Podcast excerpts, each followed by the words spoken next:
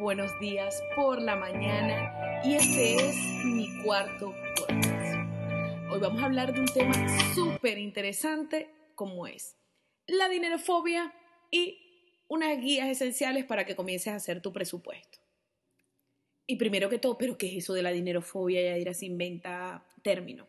Este término no lo yo, este término lo escuché en un libro de Natalia Alcuri, que es una este, mentora, una coaching financiera de Brasil que me fascina, que tiene un libro que se llama Miopope, eh, tiene un canal de YouTube que se llama Miopope, es súper graciosa, me encanta la manera como toma el tema dinero.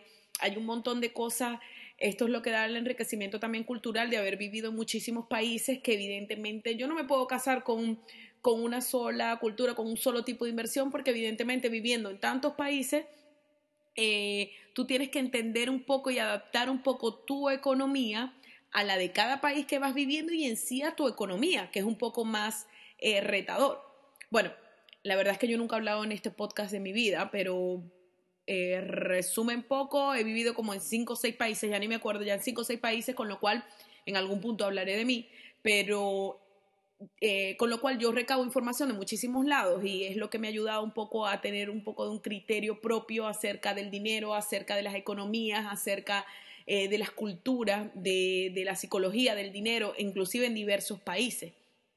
Entonces este término de dinerofobia lo escuché en ese libro de Natalia Arcuri, en el cual ella hablaba de algo que a mí también me pareció súper increíble, que ella decía, vamos a curarnos de la dinerofobia. Es su primer capítulo de su libro y eso a mí me dejó marcado ¿Por qué? Porque, pétale, nosotros no hablamos de dinero. Yo no sé si es nuestra cultura, de cómo nos criaron, de, en mi caso yo soy venezolana. El dinero es un tema, yo no sé si ustedes en su casa le decían, eh, en la mesa no se habla de dinero. El dinero es, o sea, tantas cosas que te dicen del dinero, el dinero no se habla, es un tema tabú, nadie sabe cuánto gana el otro, nadie sabe, esto es un misterio. Y me encanta el término de ella porque dice, cúrate la dinerofobia, dinerofobia, de dinero hay que hablar. Dinero es una de las herramientas más importantes que nos ayuda a que la vida sea más fácil, nos ayuda a colaborar con un montón de cosas, nos ayuda a crecer inmensamente porque es una herramienta. Y pues entonces, ¿por qué no hablar de dinero? ¿Por qué no hablar de cómo se gana, de qué haces tú, de cómo se invierte, de cuál es la mejor manera? Entonces, nosotros nos duele la barriga y ya vamos al doctor y vamos al médico a ver qué tenemos la barriga.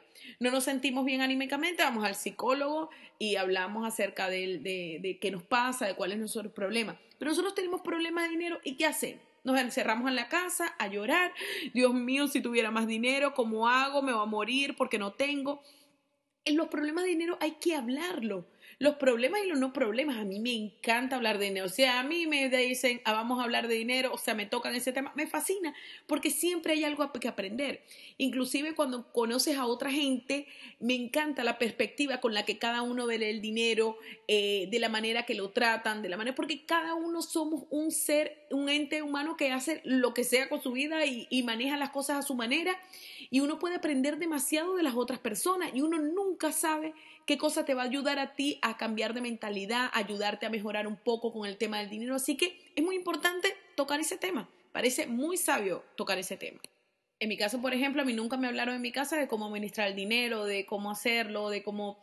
Y evidentemente, eh, hoy con mi hijo me parece un tema que yo tomo de cada rato y de cada rato intento que le entienda que el dinero es algo, una herramienta que nos entra, que nos ayuda él tiene que aprender a administrarlo, por lo tanto, él tiene el dinero que yo le doy, pero no solamente por, no, eh, no el simple hecho de por ser hijo, por, sino que para que él aprenda sencillamente a cómo administrarlo.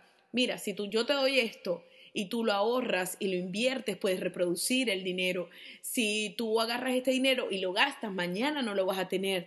Si te lo gastas en algo que pierde valor, este, el dinero prácticamente va a desaparecer. Entonces, tú tienes que buscar tener un patrimonio y todas esas cosas hay que hablarlo.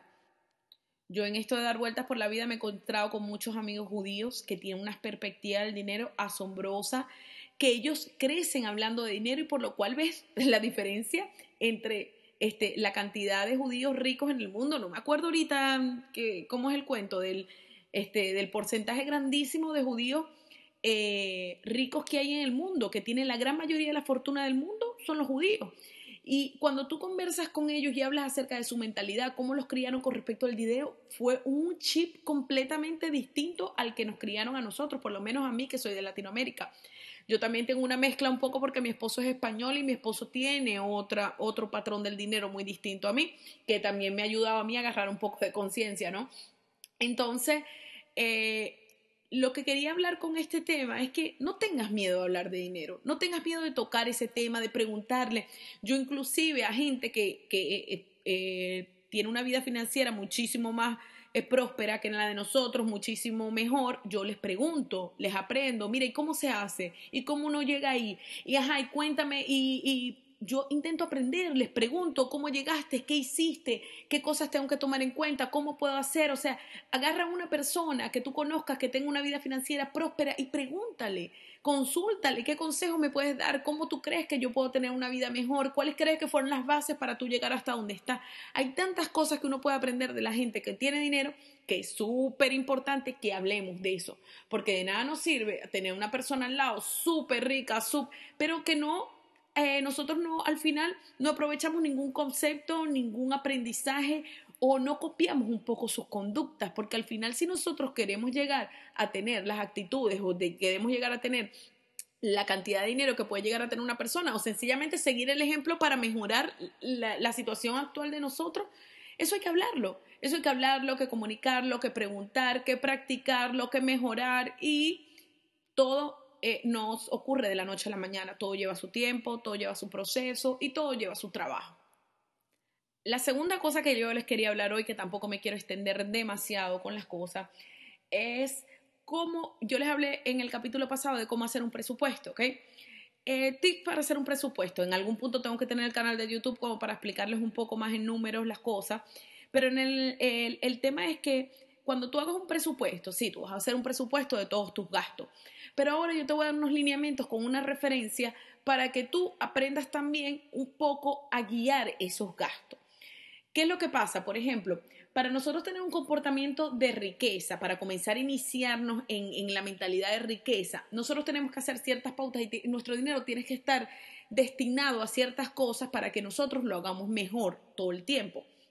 Por ejemplo, este, lo primero que uno tiene que hacer con el dinero que uno le entra es pagarse a uno mismo primero. Ya no hay que pagar las cuentas, no, hay que pagarse uno mismo primero. Uno de ese presupuesto, pongamos un ejemplo, yo gano 10 mil dólares.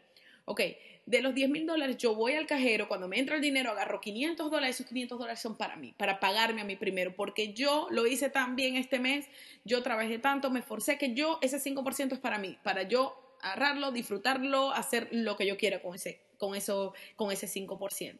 ¿Ok? Lo segundo que tenemos que hacer es donar.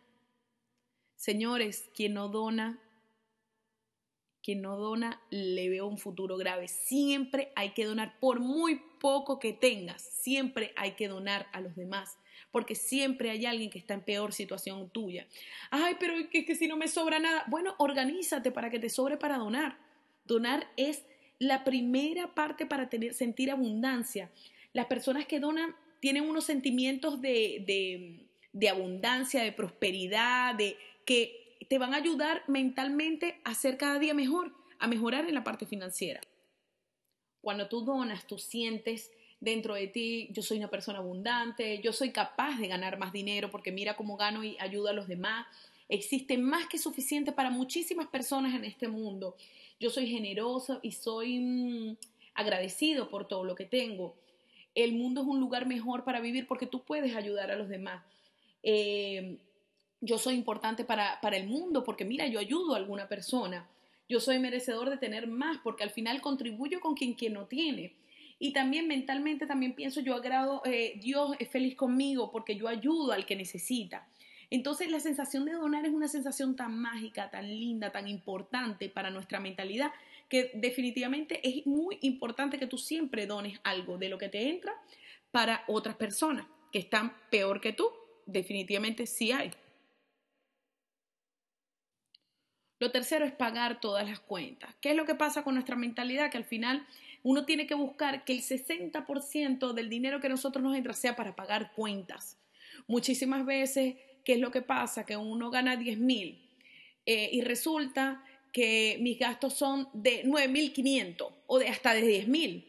Y si te dicen que ganas 11 mil, pues en vez tú de decir, ay, bueno, voy a dejar estos gastos así, voy a empezar a ahorrar esos mil, no. Dice, ah, pero si ahora gano 11 mil, voy a cambiar el carro. Y en vez de pagar una cuota de 400, ahora voy a pagar una cuota de mil, porque total, ahora tengo 600, tengo mil más para gastar y ahora puedo gastar 600 más. Y ese es el graso error con el cual no empezamos a controlar nuestros gastos, porque nosotros empezamos a gastar más de lo que deberíamos, porque al final vivimos al día. La idea es que no ocurra esto, la idea es que el, este, el 60% sea para pagar tus cuentas, que intente que todas tus cuentas, facturas mensuales de alquiler, de la cuota del carro, entren dentro de un 60%, ¿ok? Entonces, esto te va a ayudar a que ese número te sobre el resto de dinero para hacer las otras cosas que te voy a comentar. La cuarta es invertir para ser rico. Un 10% del dinero que tú, ganas debería ser invertido para ser rico, o sea, para buscar prosperidad, libertad financiera, para invertir en la bolsa, para ahorrar para comprar propiedades, para, para alquilarlas, para invertir en un SOSIMI, en cualquier otra, este, cualquier otra... Mm, algo financiero, pues que te, que te dé dinero o alguna otra cosa para invertir, para hacer un negocio, lo que sea que te ayude a ser rico, tener prosperidad y buscar libertad financiera con ese otro 10%.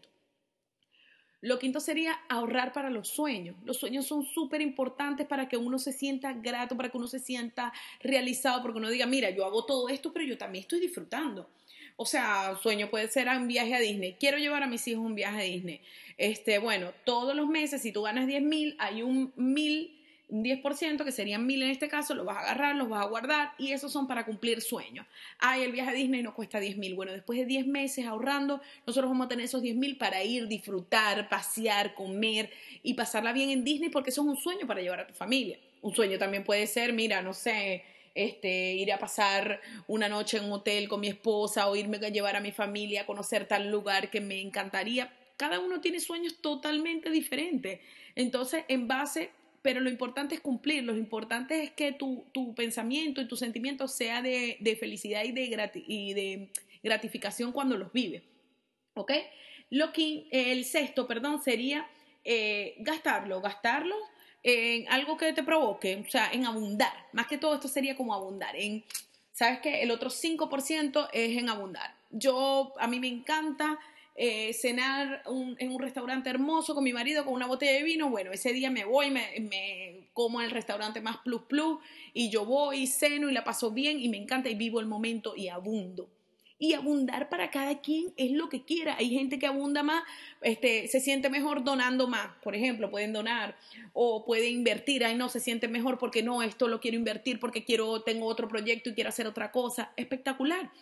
Lo importante es que tú organices tu presupuesto, a pesar de que vas a empezar a organizar tu presupuesto en base a lo que gastas, eh, lo importante sería adaptarlo a este tipo de lineamientos, que son lineamientos que te van a ayudar a construir riqueza, que te van a ayudar a estar mejor, que te van a ayudar a comenzar a tener una mentalidad de riqueza para abundar en la vida. Espero que les haya sido interesante. No quiero que estos podcasts duren más de 15 minutos. Y lo otro que les quería comentar es que van a salir todos los lunes en la mañana. Los estoy posteando todos los lunes en la mañana. Como para dar un poquitico así, con una mentalidad que comenzar la semana con una mentalidad diferente, con una tarea diferente. Y entonces esta semana lo que quiero es que comiences a pensar. Espero que hayas hecho tu presupuesto y ahora ese presupuesto lo apliques con estos gastos. Empieces a aplicar el presupuesto, cómo lo puedes ajustar a comenzar a tener gastos de riqueza y segunda tareita, comienza a hablar de dinero con la gente, sal a la calle y habla con una persona que te no tengas miedo. Las personas que llegaron ahí les gusta compartir sus ideas y, y como siempre hago, eh, digo, si tú creces, crecer y contribuir es lo que te va a generar a ti plenitud. Y mientras tú crezcas y contribuyas con los demás, eso a la gente le satisface, le hace bien y bueno, y te sientes más útil con el mundo, ¿ok? Les mando un beso grande, gracias por escucharme, estoy muy feliz que lo estén haciendo. Por favor, compártanlo, comenten, háganme evaluación si les gusta, si no les gusta, da igual. Que tengan un feliz día y que tengan una excelente semana. Hasta luego, hasta el próximo.